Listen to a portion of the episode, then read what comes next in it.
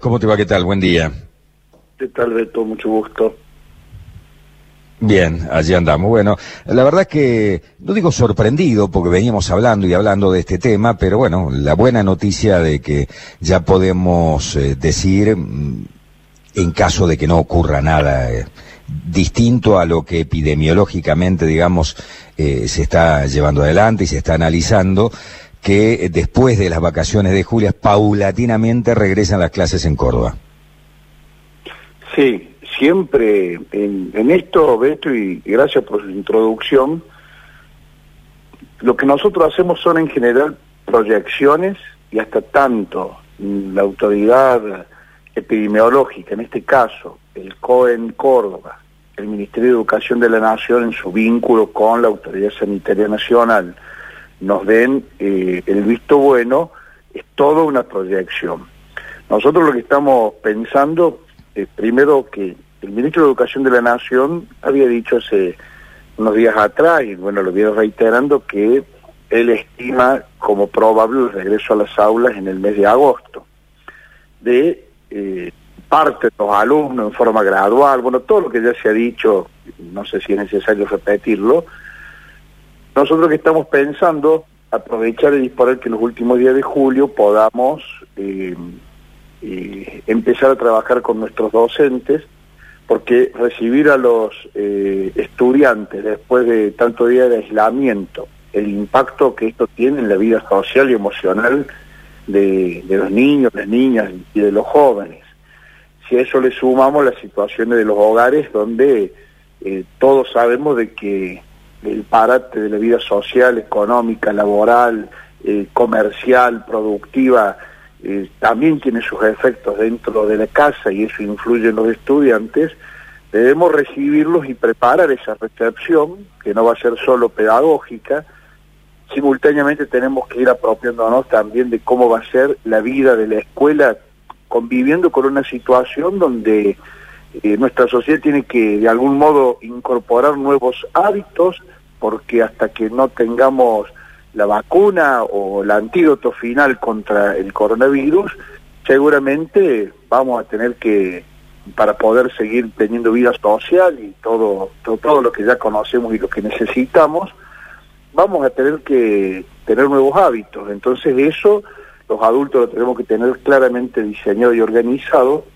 y mucho más que si es gradual y tenemos que mantener el distanciamiento y hay que producir desdoblamientos de cursos, alternancia de días de clases de unos grupos y otros, distintos recorridos de acuerdo a la experiencia educativa de esta etapa que vivimos del aislamiento, bueno, tenemos que hacer una preparación junto con los docentes del enfoque pedagógico. Nuestra idea, nuestra idea es aprovechar al máximo el tiempo que tengamos sin alumnos para que cuando podamos volver a tener contacto, lo hagamos con profundidad, ¿no? Meternos en el tema de lleno y tener todo lo que el andamiaje de los adultos, que es nuestra vida profesional, dispuesta para esa recepción.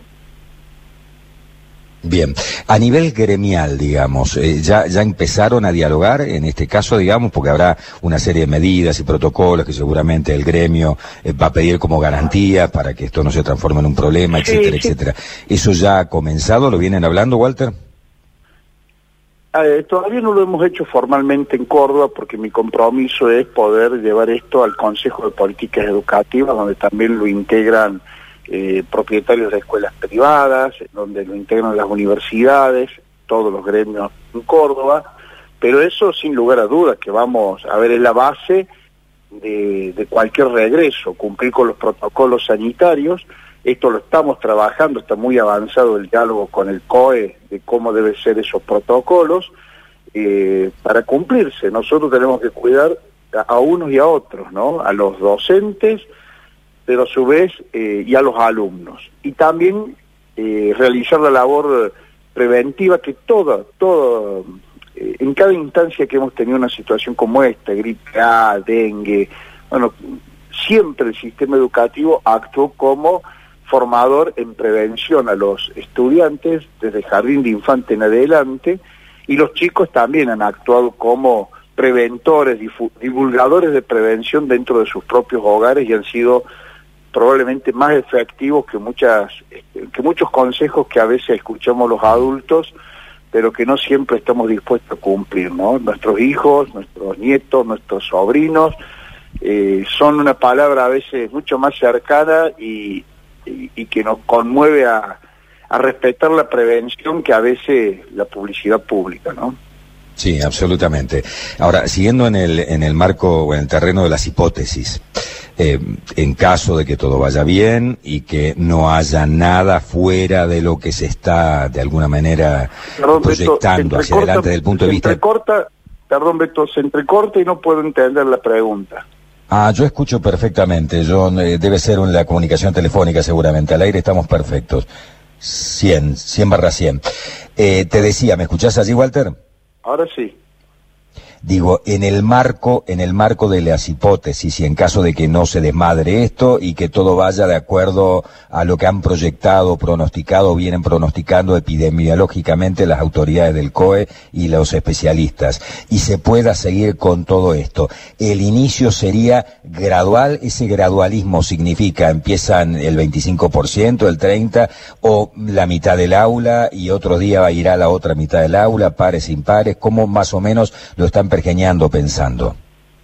Eso es lo que estamos organizando. Nosotros vamos a hacer una especie de escenario general, hipotético, con todos los datos que tenemos de matrícula, cantidad de alumnos por sección, espacios que dispone la escuela, pero necesariamente esa, ese ensayo se lo tenemos que entregar a nuestros equipos de supervisores y equipos directivos de cada escuela, porque luego hay que hacer el ajuste a cada escuela no solo es lo que pase dentro de la escuela, sino que también tenemos que pensar la movilidad de los eh, alumnos, la movilidad de los docentes, porque eh, ese es uno de los aspectos centrales para evitar la difusión del virus. Entonces, eh, esto depende, bueno, la provincia es grande, tenemos escuelas de distintas características, hay que hacer todo un diseño que nosotros podremos dar el trazo grueso. El trazo fino lo tenemos que escuchar de los actores locales,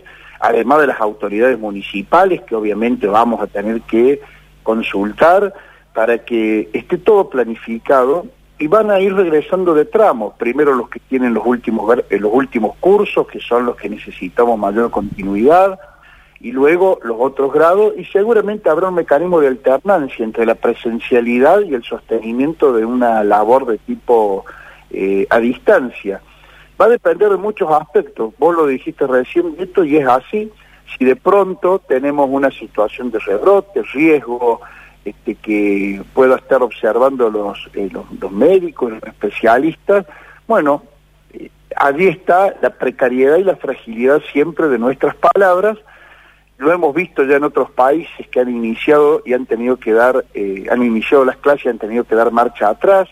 Bueno, nosotros eh, vamos a tratar de que cuando lo hagamos le podamos dar continuidad, pero también por las dudas tenemos que entrenar las dos situaciones, cómo volvemos al aula, pero cómo se puede volver al aislamiento y que esto no produzca, bueno, los daños de, de las marchas y contramarchas, que a nadie les gusta, pero la situación lo exige. Mm. Es una situación difícil la que le va a tocar a los docentes, ¿no? En esta... Una tarea dura, diga, porque hay pibes que han tenido 100% de contacto diario con las escuelas, otros que han tenido el 90, el 80, el 70. Las realidades de cada pibe va a ser realmente distinta, de acuerdo a las regiones, de acuerdo a la capacidad eh, inclusive acá sí que tenemos que hacer una diferenciación social. La escuela iguala pero la escuela en pandemia eh, deja a gente afuera del sistema, ¿no? Entonces va a haber un laburo muy importante por parte de los docentes, sobre todo en sectores urbanos marginales, para pibes que han tenido eh, realmente poco acceso en este año al sistema educativo, digamos, al curso que están llevando adelante, ¿no? Totalmente, totalmente, lo venimos señalando, somos conscientes, lo que pasa es que no tenemos modo de eh, corregir esa situación. Lo que corregía esa situación era la escuela, en su lo que nosotros le llamamos efecto de escuela en su modo más tradicional. Y lo corregía relativamente, pero bueno, esto de aislar de algún modo eh, a los estudiantes de su realidad social y generarles un clima para que puedan estudiar con profesionales este, que los ven todos los días y que conocen la realidad de los chicos y los, los pueden ir acompañando con disponibilidad de recursos dentro de la escuela. Bueno, no es lo mismo cuando eso lo tienen que hacer en el hogar, ajustados a las condiciones de cada hogar, con todas las diferencias que sabíamos que existen, pero que ahora, bueno, han adquirido una, un cuerpo mucho mayor. Así que ese es el gran desafío, por eso somos cautos. Yo sé que hay necesidad y deseo de volver a la escuela, pero acá tenemos que atender tanto lo epidemiológico, porque un paso mal dado nos puede hacer retroceder 10.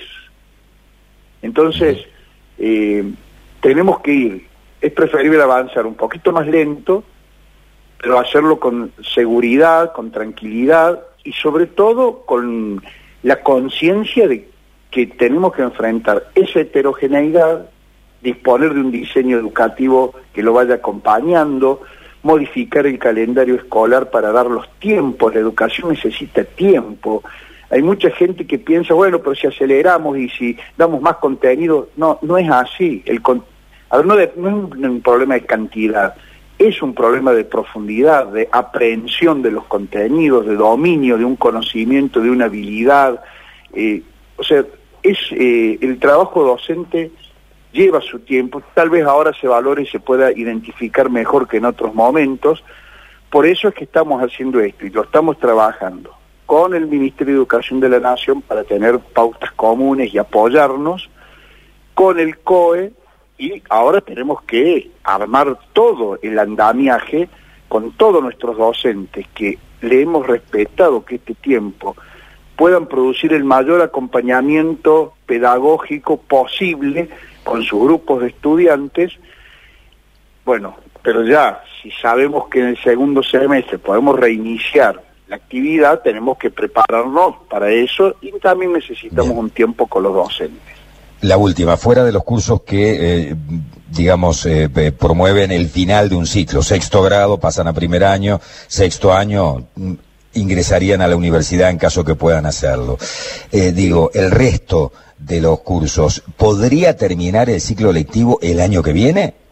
Cursando también febrero y parte de marzo. No, no, todos. Eh, ¿A todos también? También los de sexto y sexto. Es que si, si nosotros prometemos que van a terminar en diciembre, soy sincero, vamos a estar mintiendo. ¿Cómo hacemos para grandes grupos que no han tenido ni acceso a Internet o que no tienen dispositivos digitales suficientes, que tuvieron que hacer el trabajo este, por WhatsApp con este, los cuadernillos.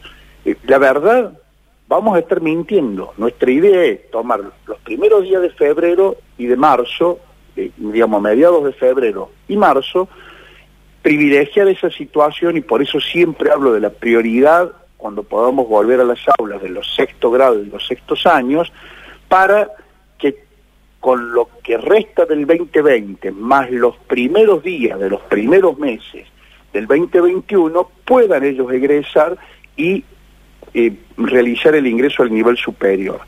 En esto, ayer ya tuvimos la primera reunión con el Consejo Interuniversitario Nacional para modificar las fechas de ingresos al sistema universitario.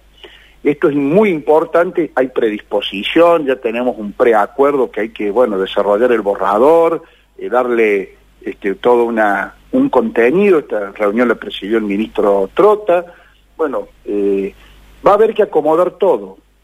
Lo otro sería apresurarnos y dejar que los chicos pasen de un nivel a otro sin las eh, capacidades, conocimientos y habilidades que requieren el nuevo, el nuevo nivel. Entonces, en esto pacientes que estamos trabajando para que eso no sea un perjuicio, estamos corriendo todas las fechas y, los, y el resto de los alumnos de primero a quinto tienen menos problemas porque como pueden, como tienen continuidad en el nivel, vamos a poder trabajar con ellos más allá de febrero-marzo. ¿Quedó algo en el tintero, Nacho? Eh, no, solamente una, una precisión eh, de las fechas de las vacaciones de invierno. ¿Es del 13 al 24, ministro? Sí, por ahora estar en esa fecha, pueden, podrían adelantarse una semana o no, pero en, no, en Córdoba, como siempre tenemos una, un periodo adelantado del resto del país, es que nosotros estamos pensando aprovechar desde ese esos últimos días de julio para hacer esta labor con los adultos eh, y, obviamente tratar de que bueno estén liberados de la atención de los alumnos para poder este, trabajar con ellos profundamente. En ese sentido no va a haber pérdida, yo creo que va a ser todo ganancia el tiempo que tomemos para trabajar con los adultos, para poder después atender a los chicos en esto que va a ser una especie de modalidad combinada entre lo presencial y semipresencial. Por ahora no hay modificaciones eh, en eso. ¿Escuelas rurales pueden volver antes? Va a ser difícil porque estamos en el peor periodo del año, en, el, sentido, por ejemplo, claro, por las enfermedades respiratorias. Entonces, eh, a lo mejor podamos ir haciendo alguna experiencia, viendo, estamos estudiándolo con el COE. Hay una gran predisposición del COE a acompañarnos, también una gran profesionalidad por parte de quienes integran el COE, advirtiéndonos qué es viable, qué no, qué corre riesgo. Eh, a veces uno habla de las zonas rurales y los chicos que viven aislados, pero los maestros no viven en esos mismos lugares, los maestros viven en otras localidades y a veces se desplazan y en ese proceso del desplazamiento pueden ser, sin querer, portadores del virus eh, a gente que hoy, si vive en la sierra en el medio del campo, a lo mejor no corre riesgo. Entonces, son también variables que entran en el análisis que nos van a llevar a tomar decisiones. Lo último, aquí un, oyente nos dice, eh, tengo que cambiar a mi hija de colegio porque no puedo seguir pagando la cuota, seguir endeudándome. Eh, bueno, por ahí esperan ciertas respuestas. Este va a ser un problema, Walter. Esto ¿eh? es algo que se va a repetir, ¿no? Walter, el tema de la gente que no puede pagar el colegio, perdón, privado, y los colegios privados que en medio de la pandemia aumentaron la cuota. Bueno, no sé quiénes aumentaron la cuota porque hay un compromiso de no hacerlo. Puede haber alguna escuela que lo ha hecho, puede haber, este, no era lo previsto. De todos modos, eh, a esa familia que eh, a través de la página del ministerio que está activa, que es ingresando al sitio del gobierno, se ingresa muy fácilmente, que nos planteen esa necesidad y nosotros vamos disponiendo eh, la reubicación en una nueva escuela eh, de esos estudiantes, no, no hay ningún problema, que por favor se comuniquen a través de la página del ministerio dándonos sus datos, eh, funcionarios nuestros se ponen en contacto y colaboran en la reubicación de los alumnos. Bien. Walter, gracias. ¿eh? Gracias a ustedes, buen día. Que tenga buen día.